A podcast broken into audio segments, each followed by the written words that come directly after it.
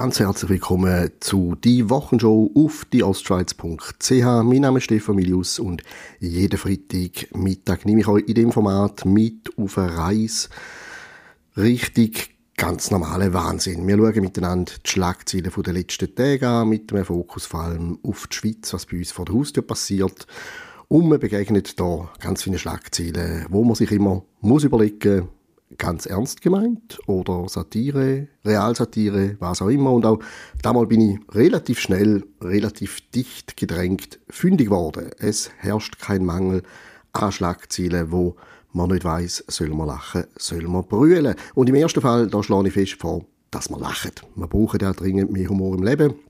Und wir haben auf now.ch einen Artikel, wo sich äh, um etwas dreht, und ich auch schon darüber geschrieben habe, nämlich der neue, der angepasste Omikron-Impfstoff, also die Covid-19-Impfung, wo der neue Variante der Garaus soll machen mit 90-prozentiger Sicherheit. Der ist jetzt zugelassen in der Schweiz. Swissmedic, unsere Heilmittelbehörde, hat den Impfstoff von Moderna zugelassen, was Moderna natürlich lesen findet. Und jetzt schreibt now.ch, die Schweiz ist eines der ersten Länder, die das gemacht hat. Also wir sind ganz, ganz schnell gewesen, wir sind ganz fleissig gewesen, haben andere Länder hinter uns lassen. Und jetzt kommt langsam ein bisschen raus, wieso das vielleicht so ist, weil der Impfstoff, der wirkt in erster Linie gegen Omikron-Typ, also gegen Virus von dieser Variante, der gar nicht mehr kursiert. Ups. Ah, es ist schon etwas Neues am Start, wo allerdings äh, auch noch nie wirklich zugelassen worden ist, aber wo bereits andere Länder scharf drauf sind. Aber unsere Swiss Medic, die jetzt ganz, ganz schnell und heftig war und gejubelt hat über den ersten Platz und die Zulassung reingeholt hat, muss jetzt zur Kenntnis nehmen, mm, ja, es ist ein Booster, den man da geholt hat, aber irgendwie mm, für die falsche Variante. Aber gute, gute Nachricht. Immerhin betonen beide Hersteller, die BA.1-Impfung, das ist eben die, die wir jetzt in der Hütte haben, nütze auch gegen die BA45-Virusvariante. Das ist die, die es eigentlich müsste nützen, aber etwas weniger. Also vielleicht keine 90 mehr, vielleicht sind es jetzt nur 89,9% ich weiß es nicht. Jedenfalls, wir haben vor ein paar Tagen jubelt über die Zulassung von einem Covid-19-Booster, wo für eine Variante denkt ist, wo eigentlich schon nicht mehr umeinander ist. Ach, das ist doch unser Land. Wir sind stolz. 20 Minuten, apropos Stolz aufs Land, äh, berichtet, wie sehr viele andere Medien natürlich, über die Bundesratsinformation vom Mittwoch am 31. August, wo man eine Energiesparkampagne vorgestellt hat, die lanciert wird. Die heißt ganz originell, Energie ist knapp, verschwenden wir sie nicht. Das ist der Slogan. Ich hoffe, es hat niemand Geld für das bekommen, weil ähm, liegt eigentlich auf der Hand.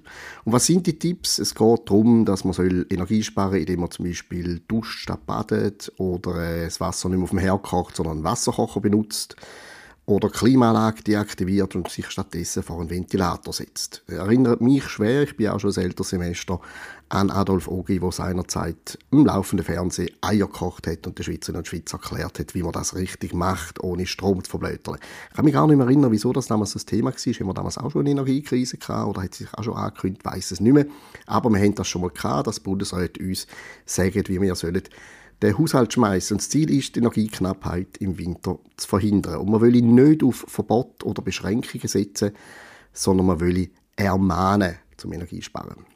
Haben wir während Corona auch aufgehabt, bevor dann wirklich die Massnahmen, die Einschränkungen, die Verbote gekommen sind, hat man uns einfach äh, ganz viele Tipps gegeben, wie wir uns sollen im öffentlichen Raum bewegen, im sozialen Umfeld verhalten etc. Schulmeister, Bundesrat sozusagen. Das Ganze ist natürlich nicht so doof. Wir können jetzt uns überlegen, dass wir unser tägliche dreistündige Schaumbad, wo sicher die meisten Schweizer absolvieren, dass wir das lösen, stattdessen noch zwei Minuten unter die kalte Dusche stehen.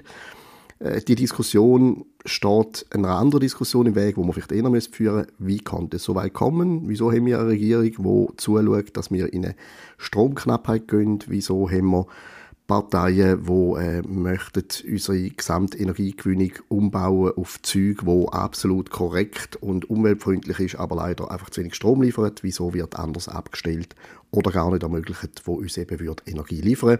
Das wären Diskussionen, die ich persönlich gerne hören, gerne würde führen. Aber stattdessen reden wir doch jetzt einfach über das Duschverhalten vom Nachbar. Das kann ja auch ganz interessant sein.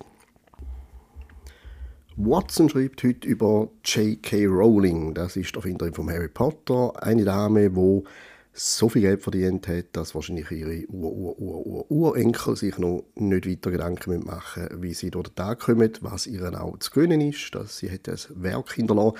Aber sie ist nicht überall gut angesehen. Sie wird immer wieder kritisiert, und zwar, weil sie nicht irgendwie einsteigt in die ganze Geschichte rund um äh, die Vogue-Bewegung, um LGBTQ-Plus-Aktivitäten etc. Sie wird zunehmend auch als a TERF bezeichnet. Was ist ein TERF?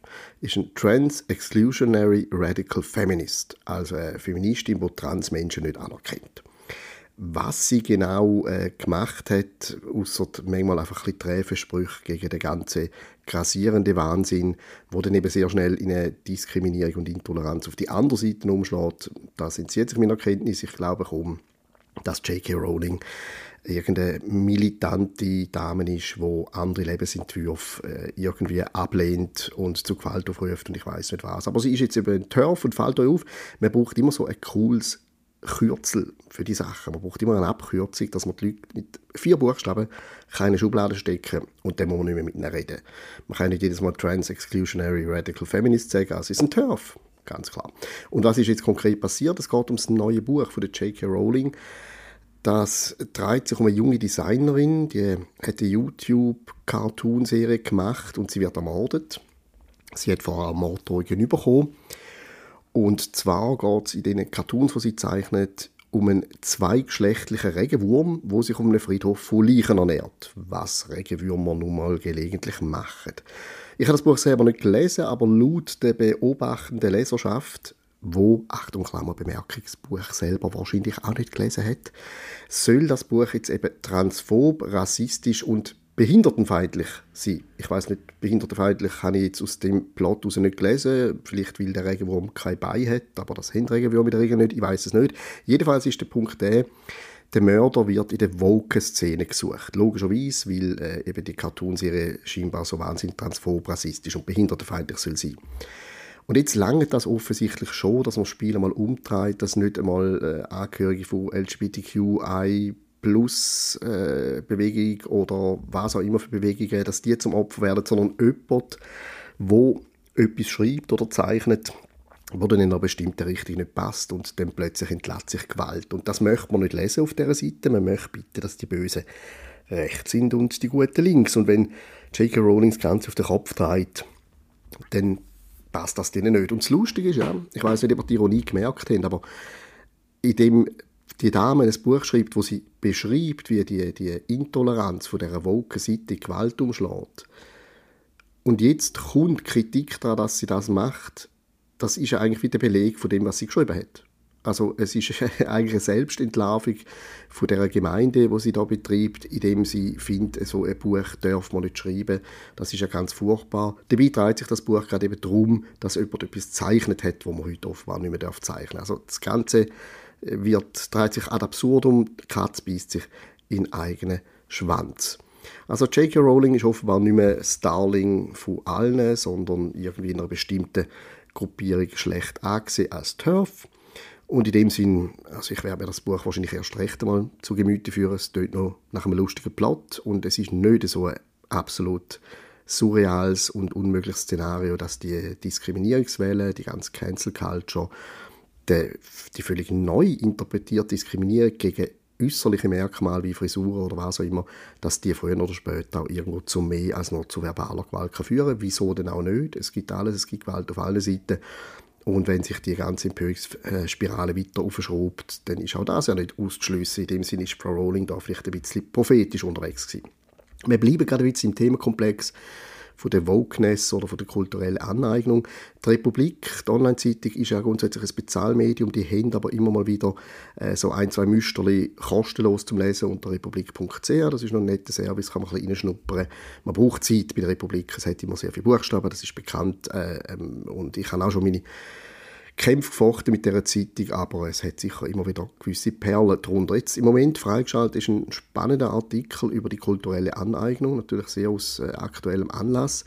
Es ist ein guter Artikel, er gibt äh, guten Einblick rein, wie eben zum Beispiel die Leute oder das Lager, das heute die kulturelle Aneignung betreibt, wie die das früher noch selber wie wild betrieben haben. Wir erinnern uns an die, die linken möchte gerne Rebellen, die mit Arafat-Tüchern umgerannt sind, die ganze Hippie-Bewegung, Woodstock etc., wo sich total mit irgendwie zum Beispiel fernöstlichen Insignien geschmückt hat oder die, die ganze Yoga-Welle eingestiegen ist, äh, die ganze Guru-Geschichte irgendwo aus dem asiatischen Raum. Also da hat man sich sehr reich äh, bedient. Das tut er sehr schön aufschlüsseln, erzählt auch sehr gut. Der Autor hat äh, offensichtlich gute, äh, gutes Know-how rund um die ganze Rock-Pop-Geschichte zeigt das sehr gut, dass man nicht einfach sagen Hip-Hop schwarz, äh, Blues schwarz, sondern äh, tut da die Entstehungsgeschichte ein bisschen aufschliessen. Er relativiert also die ganze, ganze Vorwurf von der kulturellen Aneignung auf der einen Seite. Was mich persönlich stört bei dem Artikel, er schafft es nicht, um das einfach wirklich super zu klären, ohne gerade natürlich auch wieder auf die andere Seite zu treten. Für ihn ist nicht das Problem nur, dass eben unter völlig falschen Voraussetzungen, zum Beispiel eine Band Bern, weil sie Reggae macht und weiss ist, rausgeschmissen wird, sondern er regt sich auch darüber auf, dass jetzt eben die andere Seite sich empört über das, was die Wokeness-Linke machen, dass sie quasi den Vorfall, die Cancel Culture nutzen, um eben gegen die ganze Vogue-Bewegung aktiv zu werden. Entschuldigung, das ist einfach eine Konsequenz aus dem Ganzen. Wenn man eine, eine Absurdität aufführt, muss man damit leben, dass man darauf hingewiesen wird. Äh, aber er muss natürlich, weil er schreibt für die Republik, er muss natürlich auch nach rechts austeilen, wenn er gegen links etwas relativiert. Hat auch noch schöne Müsterchen drin, äh, von früheren Fällen von dieser sogenannten kulturellen Aneignung. Einen habe ich noch gar nicht kennt. Und scheinbar hätte man auf einem Parteitag von der Berliner Grünen eine Politikerin auf die Frage, was sie als Kind hätte werden wollen, gesagt, Indianerhäuptling. Und aus dem Parteitagsvideo der Grünen ist die Stelle nachher rausgeschnitten worden und die Politikerin hat sich für ihre unsensible und kolonialistische Ausdrucksweise entschuldigen. Also die Frau hat gesagt, dass sie als Kind hätte werden und als Kind hätte sie mit Garantie wollen Indianerhäuptling werden und nicht ähm, keine Ahnung, Ehrenvorsitzende der Native Americans oder was auch immer, sondern sie hat logischerweise als Kind Indianerhäuptling werden und hat das einfach auch ganz offen gesagt. Und hätte müssen zu Kreuze kriechen für eine ganz selbstverständliche Aussage für eine Kindererinnerung. Das Beispiel habe ich noch gar nicht kennt, aber dunkelt mir sehr typisch für die ganze Sache. Und dann eben geht der Autor leider, leider, tut er sich für mich ein bisschen disqualifizieren in seinem ansonsten guten Text, weil er sich so sofort auf die Stürme des Spots und der Empörung stürzt, wo so Fälle eben äh, quasi mit sich gebracht haben. Also er findet auch, es sei vielleicht nicht unbedingt inhaltlich richtig, was da passiert ist, aber man soll gefälligst nicht das nützen politisch, um dann gerade die Vogue-Bewegung oder die Linke fertig machen. Da steht, sie nutzten, also die Kritiker von der kulturellen Aneignungsdiskussion, sie nutzten bloß gerne die Gelegenheit, um die Linken ein weiteres Mal als die wahren Gegner der Meinungsfreiheit hinzustellen, die unablässig jemandem etwas verbieten wollen, was doch eigentlich ein Menschenrecht ist, etwa sich die Haare so zu frisieren, wie es einem einer oder einem gerade passt. Ja, lieber Autor, es ist eben so. Also die Linken, wo er ja für Schlusszeichen setzt, weil es halt ein bisschen Pauschalisierung ist, sie sind aktuell die wahren Gegner der Meinungsfreiheit. Sie wollen unablässig jemandem etwas verbieten und sie halten nur dann etwas vom Menschenrecht, wenn es die Menschenrechte sind, wo sie gerne möchten schützen. Ansonsten kann man es abrasieren. Das ist leider so. Und ich persönlich als großer großer Fan mit der großen großen Sammlung daheim, ich warte darauf, bis Mickey Mouse und Donald Duck äh, ein bisschen Fokus von der übereifrigen Empörungsschreiber geraten, weil dort hat es ganz sicher auch einen riesen Fundus an Sachen, die heute gar, gar nicht mehr gehen. Also äh, irgendwann werden meine Sammelband von Disney Heidegeld wert sein, wie man es nicht mehr kaufen darf, was mir ehrlich gesagt nicht vorstimmt. In dem Sinn wünsche ich einen schönen Wochenausklang. Wir hören uns wieder nächsten Freitag mit die Wochenshow. Ich hoffe, ich muss nicht wieder irgendwie auf die kulturelle Aneignung zu sprechen kommen. Ich hoffe, die Energiekrise ist bis dann auch schon abgewendet. Wir haben sieben Tage Zeit und müssen dann einfach, ja, wenn ihr alle brav duschen statt baden, dann sollten wir uns gemeinsam schaffen. Vielleicht können wir uns neue Themen zu erwähnen. Ich gebe die Hoffnung nicht auf. Mein Name ist Stefan Milius, ich danke für die Aufmerksamkeit und bis bald.